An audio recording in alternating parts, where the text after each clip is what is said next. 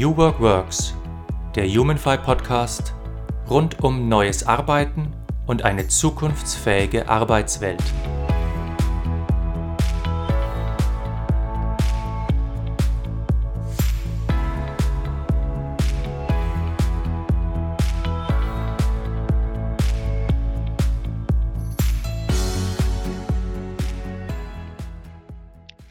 Willkommen zu einer neuen Folge von New Work Works, dem Community Podcast von HumanFi.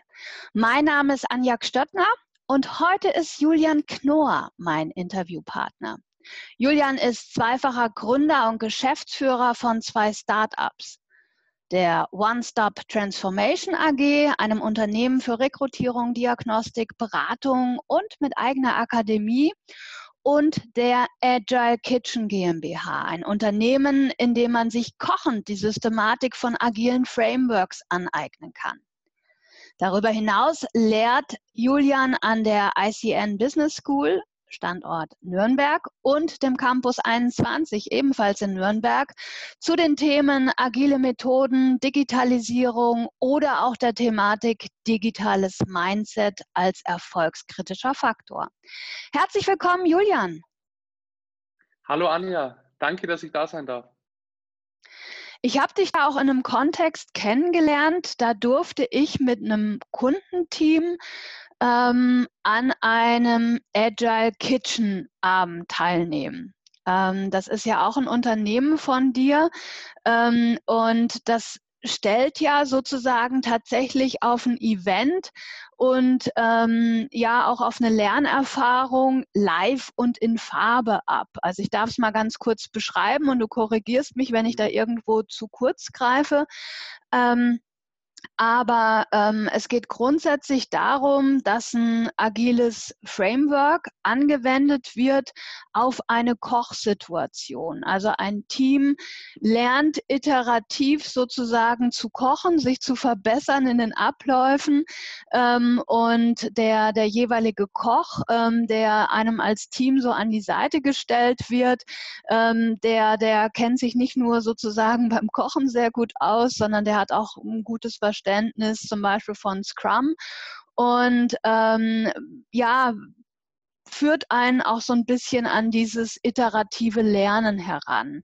Ähm, das heißt, da hast du ja sehr stark darauf abgestellt, dass man sozusagen in so einem gemeinschaftlichen Event lernen kann.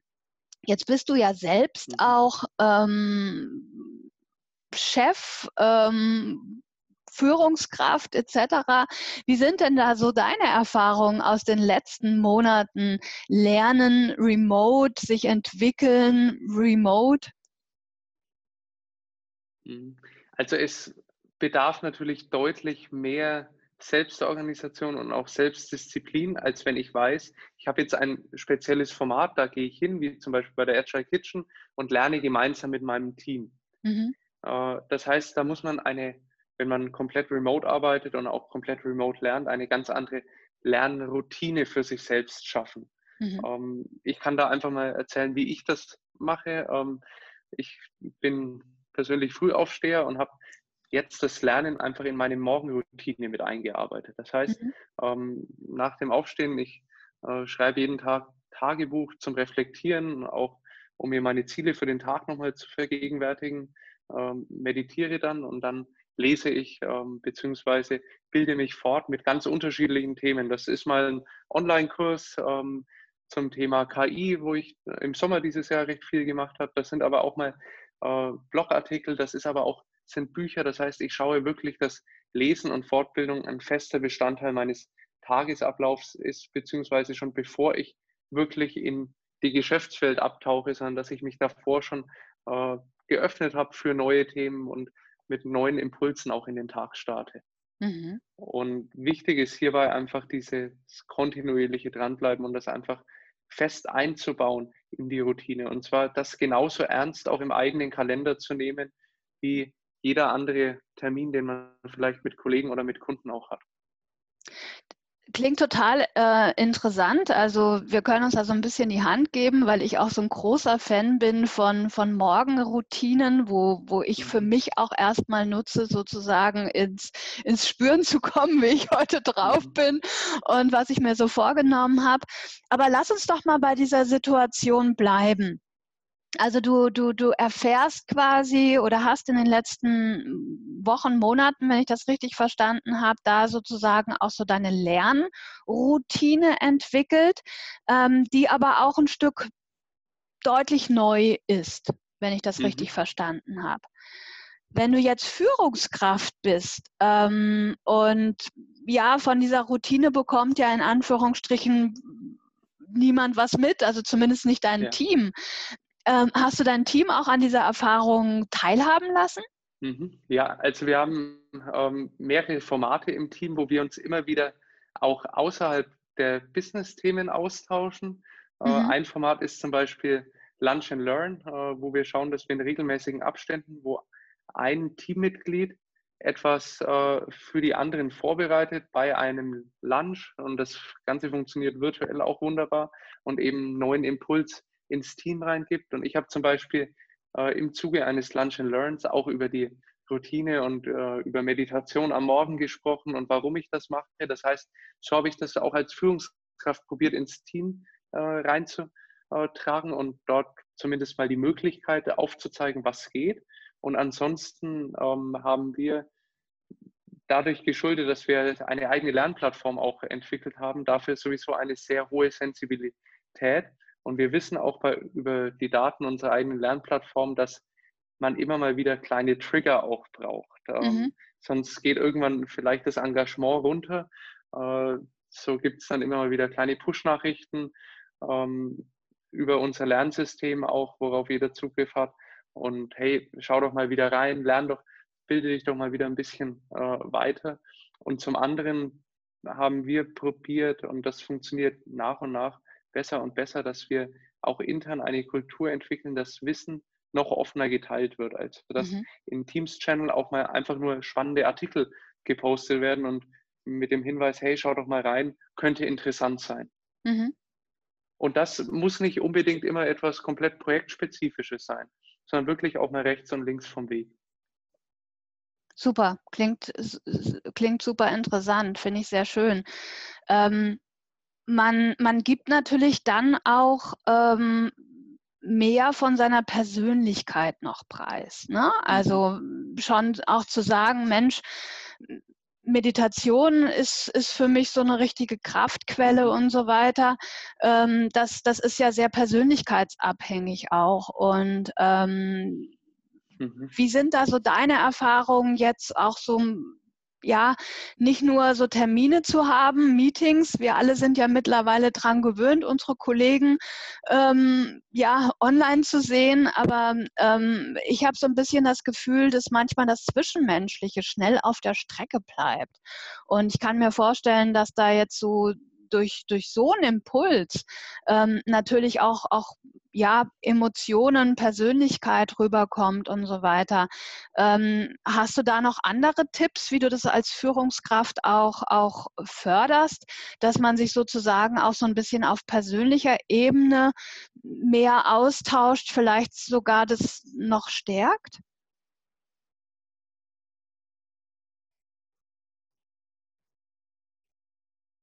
Also ich, äh, das, was mir im letzten in den letzten Monaten, wo wir eben hauptsächlich remote arbeiten, wirklich auch nochmal klar geworden ist, dass man spezielle Räume dafür schaffen muss. Mhm. Äh, und das noch viel wichtiger äh, ist das Thema, dass man eben auch bewusst Persönlichkeit zeigt und etwas Persönliches teilt, weil das, wie man es sonst gemacht hat, das Persönliche mal ranzulassen und zu zeigen, nämlich mal in der Kaffeeküche oder äh, beim gemeinsamen Mittagessen, das fällt ja weg.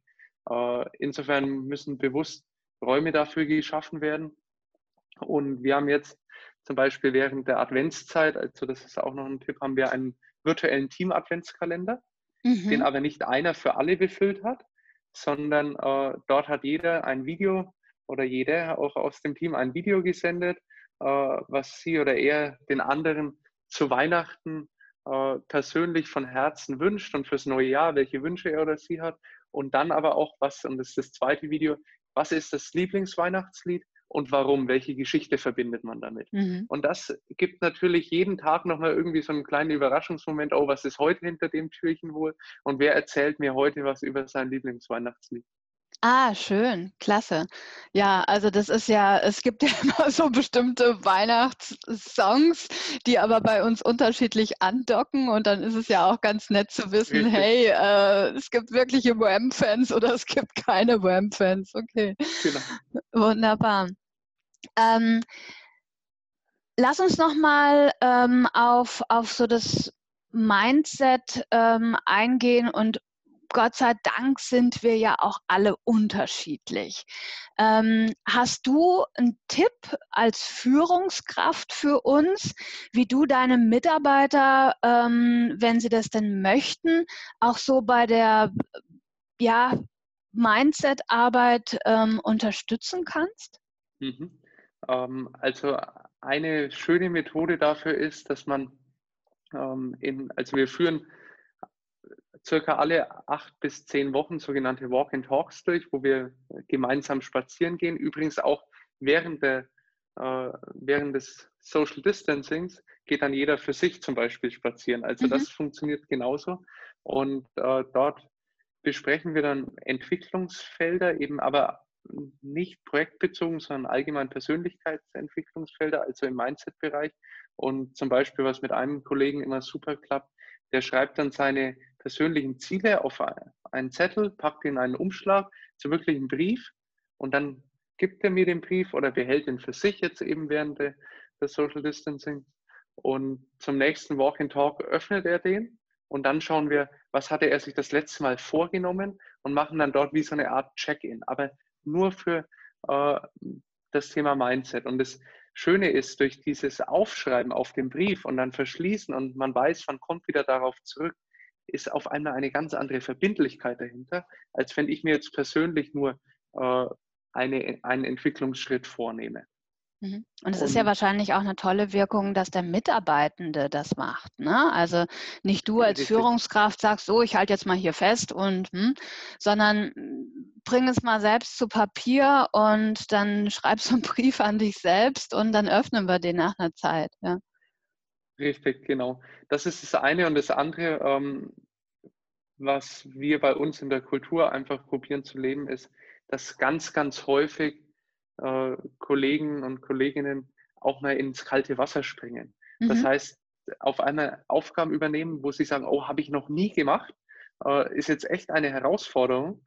Äh, und dann aber diejenige Person, die dort in dem Thema Experte ist, dann auch eng begleitet und aber sagt, mach du erstmal, bring einen Vorschlag und dann lass uns schauen, was machen wir aus dem Vorschlag und wirklich über diesen Sprung ins kalte Wasser ganz, ganz viel gelernt wird. Und das ist mein, also in der Dimension offener Umgang mit Scheitern im digitalen Mindset, ein riesiger Schritt nach vorne, weil wow, ja. es sind zum Teil auch Aufgaben, wo man, wo wir wissen, hm, das wird im ersten Schritt nicht funktionieren, weil du brauchst Expertise dafür. Aber allein durch dieses einfach mal ausprobieren und dann lernt man, was nicht so gut war und dann verbessert man sich. Mhm. Und ich glaube auch einfach durch diese, durch diese Herangehensweise, wie du gerade sagst, also ähm, auch schon so nach dem Motto, also dieses positive, äh, diese positive Voraussicht, das wird ruckeln, da wird es mhm. Äh, suboptimale Ansätze geben und so weiter, ähm, was natürlich auch so ein bisschen die, die, die Scheu nimmt wahrscheinlich. Mhm. Ne? Die Scheu vor dem Tandempartner, der Experte ist, ähm, aber wo man einfach sagt, okay, also das, ich kann nur lernen. Also es gibt kein Verlieren, sondern es gibt nur Lernen. Mhm. Richtig, und das bedeutet aber gleichzeitig auch für, äh, schöner Begriff, wie du es genannt hast, Tandempartner, der Experte oder Expertin in dem Thema ist, natürlich auch eine, ein Grundmaß an Geduld mitzubringen. Äh, mhm. Und weil es geht dann vielleicht manchmal etwas langsamer, als wenn man es direkt als Expertin, als Experte selbst macht. Mhm. Aber dadurch schafft man es, das Wissen im Team breiter zu verankern und auch Kompetenzen bei Kolleginnen und Kollegen aufzubauen. Mhm. Finde ich, find ich einen sagenhaften Ansatz. Also gefällt mir super gut. Insbesondere auch, weil man ja manchmal, ähm, wenn man tief in einem Thema drinne ist und man würde sich selbst ja, offensiv oder vorsichtig ähm, als Experte bezeichnen, auch aufpassen muss, dass man tatsächlich denjenigen, dem man was vermitteln möchte, dort abholt, wo der sozusagen steht. Ja, also das heißt, ähm, das ist mhm. ja auch tatsächlich eine Lernkurve für den Experten. Ähm, wie bereite ich vielleicht bei den unterschiedlichen Kollegen dieses Wissen auf, weil wir auch unterschiedlich teilweise ja lernen. Ja. Wunderbar. Schön.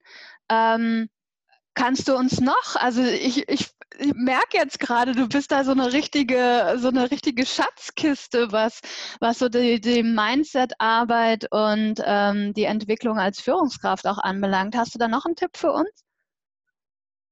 Oh, ähm, was auch super ankam, also was ich jedem Team nur empfehlen kann, und das war aber wirklich ein Impuls auch aus dem Team bei uns, der kam, dass wir äh, uns in regelmäßigen Abständen äh, zu unserem sogenannten One-Stoppers-Tag treffen. Das ist äh, ein mhm. Format, ähm, was wir immer so gegen 17 Uhr beginnen und dann wird ausgetauscht, was in den letzten Wochen seit dem letzten One-Stoppers-Tag ähm, gut lief und was schlecht lief. Und da berichtet wirklich jeder von seinen persönlichen Erfolgen und von den persönlichen Misserfolgen. Das heißt, es mhm. wird nie ein Blaming stattfinden, dass ich finde, Kollegin XY hat das nicht gut gemacht, sondern was habe ich persönlich verbockt. Mhm. Und ähm, das, damit das Ganze ja einfach lockerer abläuft, äh, kam auch die Idee aus dem Team, Mensch, wir könnten das Ganze mit Memes doch äh, darstellen und so äh, bereitet jeder seine persönlichen Fails und seine persönlichen Wins mit Memes vor und dann wird, kommt nach und nach jeder nach vorne oder virtuell kommt, äh, geht es in der Runde rum und sagt, was habe ich gut gemacht, was habe ich nicht gut gemacht. Stellt das Ganze vor, packt, das, packt diese Memes auf ein Board und dann wird darüber diskutiert, was wir daraus lernen können. Und da sind wirklich schon äh, spannende Impulse daraus gekommen. Zum Beispiel, äh, wir haben auch einen Podcast und da kam, haben wir ein bisschen ja, gestruggelt mit der Reichweite, ja, dass wir gesagt haben, hm, so richtig viel wird es nicht gehört. Okay, wie wird der Podcast denn gefunden? Und so kam dann die Idee, wir könnten ja zu jedem Blog, äh, zu jedem Podcast noch einen kleinen Blogartikel schreiben, um einfach die Sichtbarkeit auf Google damit zu erhöhen. Das mhm. heißt, da ist aus einem aus einer persönlichen Geschichte, wo man unzufrieden mit einer eigenen Leistung war, ist auf einmal eine neue Idee durchs Team entstanden. Und durch die Verwendung von Memes, also diese kleinen Internetbildchen, die man für sich dann mit eigenen Sprüchen versieht, fällt es viel, viel leichter, über Fehler auch zu sprechen, weil man als erstes das Meme zeigt. Jeder sieht das, schmunzelt vielleicht ein bisschen mhm. und kann sich da einfühlen und dann fällt es total leicht, auch darüber zu sprechen. Gleichzeitig ist das etwas, und das ist mir bewusst, das funktioniert auch nicht in jeder Kultur. Ähm, und da sind wir vielleicht auch speziell, äh, weil wir von Anfang an immer sehr offen auch über Fehler gesprochen haben. Mhm. Wunderbar.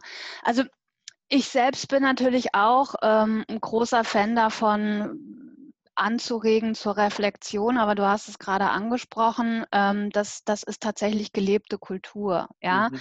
Ähm, geht das in der Organisation oder gehört es da leider immer noch ähm, zum vermeintlich guten Ton, dass man keine Fehler macht? Ja? Mhm. Ähm, wodurch dann ja eigentlich so meine Erfahrung nicht durch die Fehler die schlimmen Folgen entstehen, sondern eigentlich die schlimmsten Folgen dadurch, dass das sozusagen nichts verwendet wird für die Fehlerbehebung oder fürs Lernen, sondern fürs Fehlervertuschen und, mhm. und ähm, ja, auch eine toxische Energie ähm, einfach existiert. Mhm. Mhm. Dazu habe ich mal einen schönen Spruch gehört von Daniel Kraus, dem Gründer von Flixbus. Der hat gesagt, den größten Fehler, den man machen kann, ist keine Fehler machen zu wollen. Mhm. Und da ist einfach was dahinter, weil je schneller sich unsere Umwelt verändert, je schneller sich Märkte verändern, und wir merken das gerade im Jahr 2020 mit äh, der Pandemie extrem, wie schnell sich etwas verändern kann. Desto häufiger muss ich neue Dinge ausprobieren, Wege mal beschreiten, die ich noch nie beschritten habe, und desto häufiger werde ich logischerweise scheitern. Und, dann, und darauf kommt es nicht an, sondern es kommt darauf an, wie reagiere ich auf dieses Scheitern? Sage ich, hm, ist jetzt passiert, dumm gelaufen, weiß nicht, abhaken? Oder sage ich, okay, was, was kann ich denn daraus lernen und wie vermeide ich diesen Fehler in Zukunft? Und was lerne ich für meine persönliche und auch für die organisatorische Weiterentwicklung davon? Mhm.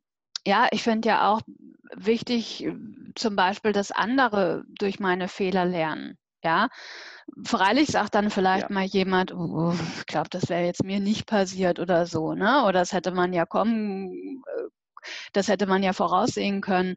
Ähm, aber ich denke auch sehr häufig sagt man, ja, ich hätte jetzt auch genau in diese Richtung gedacht und insofern ähm, kann man mhm. sozusagen ja auch, auch tatsächlich miteinander lernen von bestimmten Sachen. Ja. Ähm, mhm.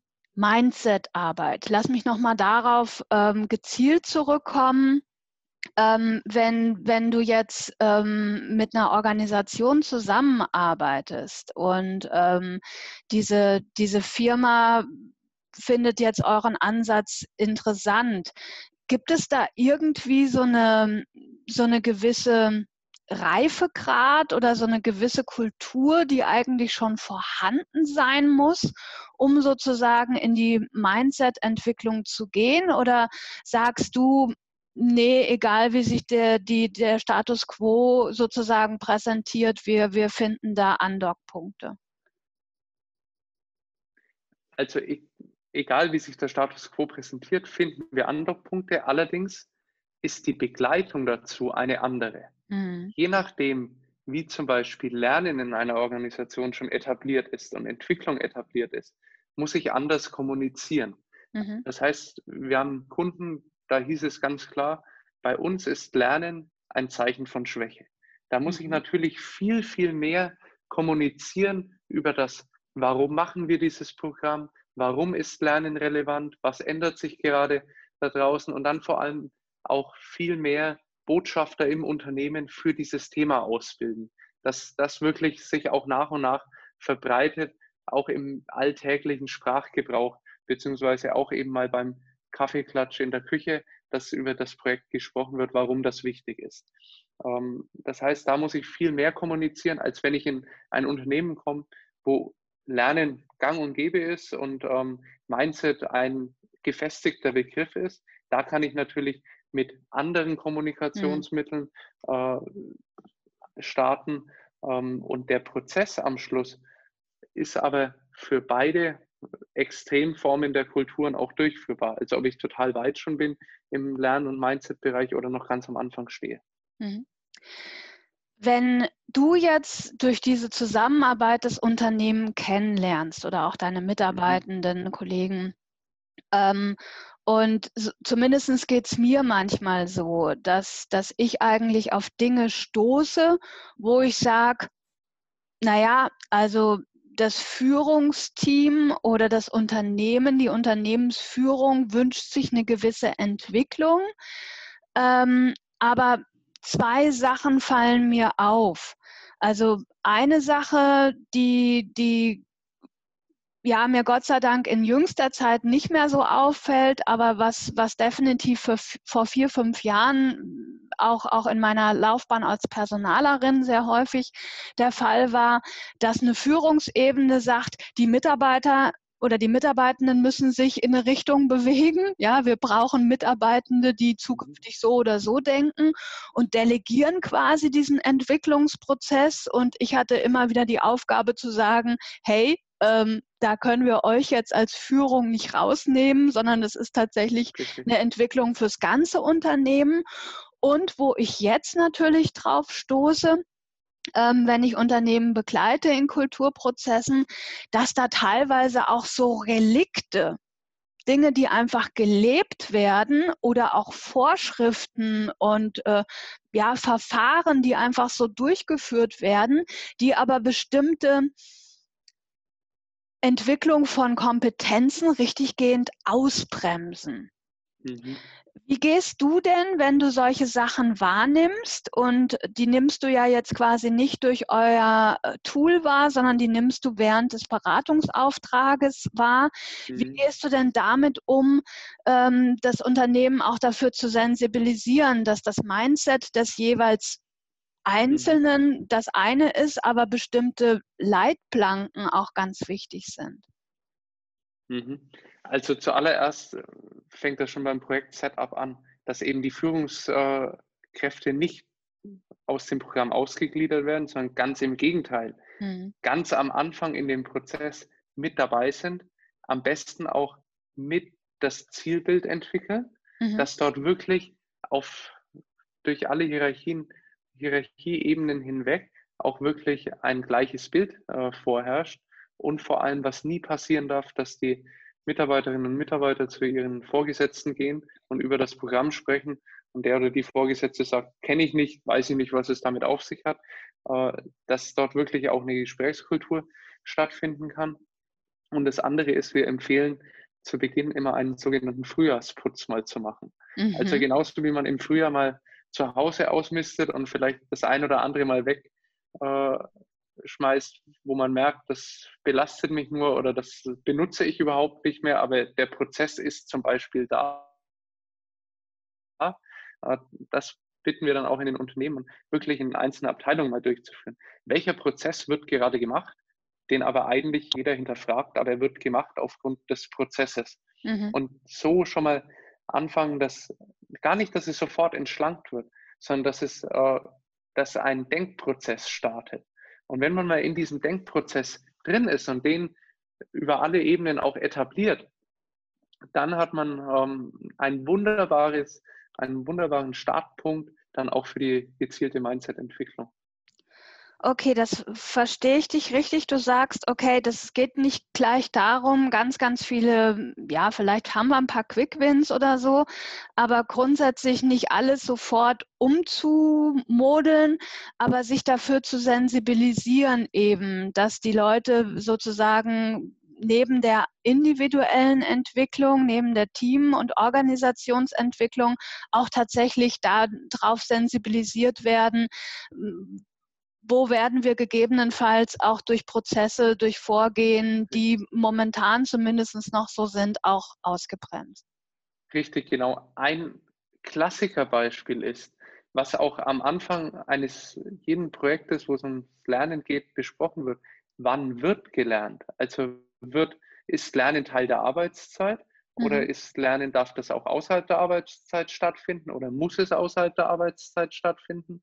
Und wie viel Raum geben dann auch die einzelnen Führungskräfte ihren Mitarbeiterinnen und Mitarbeitern, das Gelernte mal auszuprobieren. Und sowas muss einfach festgesetzt werden von vornherein. Mhm. Okay, also tatsächlich auch ähm, ein Commitment schaffen, ähm, wann gelernt werden darf oder muss und auch was das gegenseitige Erwartungsmanagement ist, wenn ich es richtig verstehe. Mhm. Okay. Ja, es ist super interessant. Also, Julian, ich glaube, wir müssten jetzt schon wieder einen Termin für einen zweiten Podcast ausmachen. Ähm, was wünschst du dir persönlich oder vielleicht auch als Unternehmer von einer Zukunft der Arbeit, von New Work? Mhm. Ähm, ich wünsche mir ein, ein ganz großes Stichwort und zwar ist das Mut. Mhm. Mut, Dinge zu hinterfragen, Mut, Dinge anders zu machen, Dinge auszuprobieren und dann aber auch den Mut zu haben, selbstkritisch wieder etwas abzustoßen, wenn man merkt, es funktioniert nicht so. Und ich glaube, wenn wir das etablieren, dann sind auch die fünf Bereiche und die fünf Kategorien, die ihr ja definiert habt, mhm. dann kommen die dadurch auch. Also ich glaube, wenn wir den Mut haben, zum Beispiel zu hinterfragen, warum machen wir das hier gerade alles, komme ich auf einmal in der Kategorie Sinn viel, viel weiter, ähm, als wenn ich jetzt nur sagen würde, Mensch, wir schauen uns jetzt, ähm, Sinn ist wichtig und wir machen das jetzt so, sondern einfach diesen Mut zu hinterfragen, haben, zu haben, auch Dinge zu hinterfragen. Ja, schönes Beispiel. Also äh, Purpose, Sinn ist ja momentan auch schon wieder so das nächste Buzzword und auch wirklich zu sagen, okay, wir spielen jetzt kein Buzzword-Bingo, in dem wir uns Gedanken über den Sinn machen, sondern wir, wir versuchen das unter dem Stichwort Mut auch tatsächlich dann, dann umzusetzen im Sinne von Freiheit, auch im Sinne von Angstfreiheit, Dinge zu hinterfragen, Fehler zu machen, wie du es vorhin aufgezeichnet hast und natürlich gleichzeitig auch die Selbstverantwortung zu fördern. Also ähm, einfach auch zu sagen, okay, ähm, jeder Mitarbeitende, jedes Individuum trägt auch ein großes ähm, oder die größte Portion der, der ähm, Anteil daran, sich weiterzuentwickeln, selbst zu entwickeln, Mindset-Arbeit zu betreiben.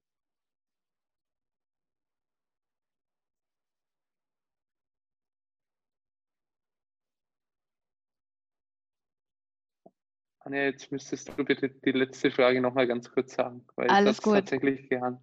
Ja, ähm, Mutkultur fällt mir dazu ein. Also du hast es jetzt gerade noch nicht wortwörtlich genannt. Du hast Mut gesagt, Mut ähm, was ganz Wichtiges und hast auf die ähm, fünf Leitprinzipien von Human Fight zu, zu ja. ähm, New Work referenziert.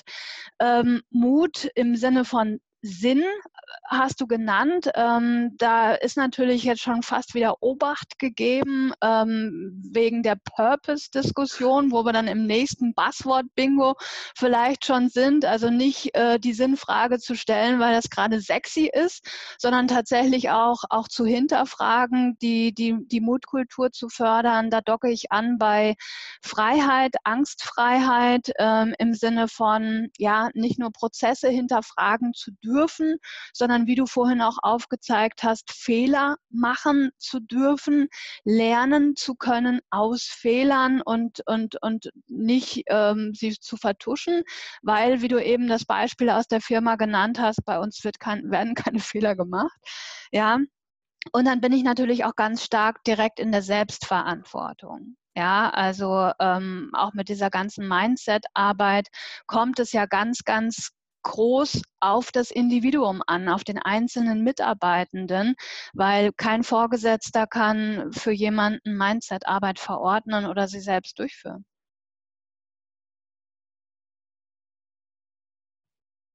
Richtig, also da ist natürlich ähm, jeder auch selbst gefragt, ähm, diese Arbeit zu machen. Und es geht, wie du sagst, nicht per Verordnung und die Arbeit kann einem auch niemand abnehmen.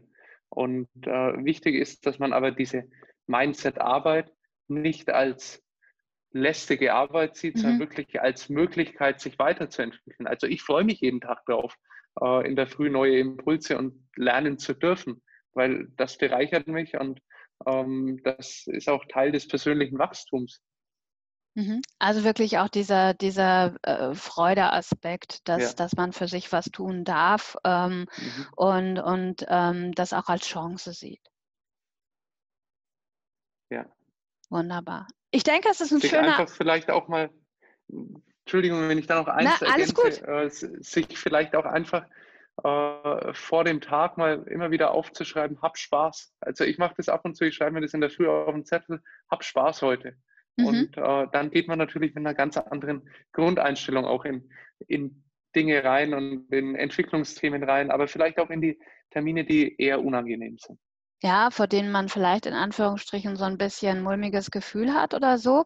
Ja. Aber ist ja auch eine Sache. Also ich sag mal, ähm, ich, ich, als du gerade sagtest, hab Spaß, ähm, habe ich jetzt gleich so an, an die inneren Antreiber gedacht. Also manche Menschen verbieten sich ja auch richtig gehend, ähm, Spaß zu haben bei der Arbeit. Dann gibt es solche negativen Glaubenssätze wie erst die Arbeit, dann das Vergnügen und so weiter. Ja. Ähm, also insofern ist das auch was, was Wichtiges, ähm, dass, dass wir einfach für die Zukunft der Arbeit auch eine andere Einstellung brauchen, ein anderes Bewusstsein. Ja, definitiv. Also, dass eben nicht solche negativen Glaubenssätze für die Zukunft der Arbeit noch gelten, sondern dass die abgelöst werden von eben positiven Glaubenssätzen. Wunderbar, schön. Schöne Affirmation zum Abschluss. Ähm, ich darf Spaß haben oder einfach auch die Botschaft an mich selbst, hey, hab heute Spaß. Ähm, mir hat sensationell viel Spaß gemacht, Julian, ähm, in unserem Interview und ähm, mit dir mich auszutauschen. Und ich bin mir sicher, ähm, dass wir ähm, auch ja, den anderen richtig viel vermitteln, ähm, da mal in die Mindset-Arbeit reinzuschauen. Herzlichen Dank. Vielen Dank, Anja. Auch mir hat Spaß gemacht. Ähm, und ja, tausend Dank für die Moderation und ähm, das tolle Format hier.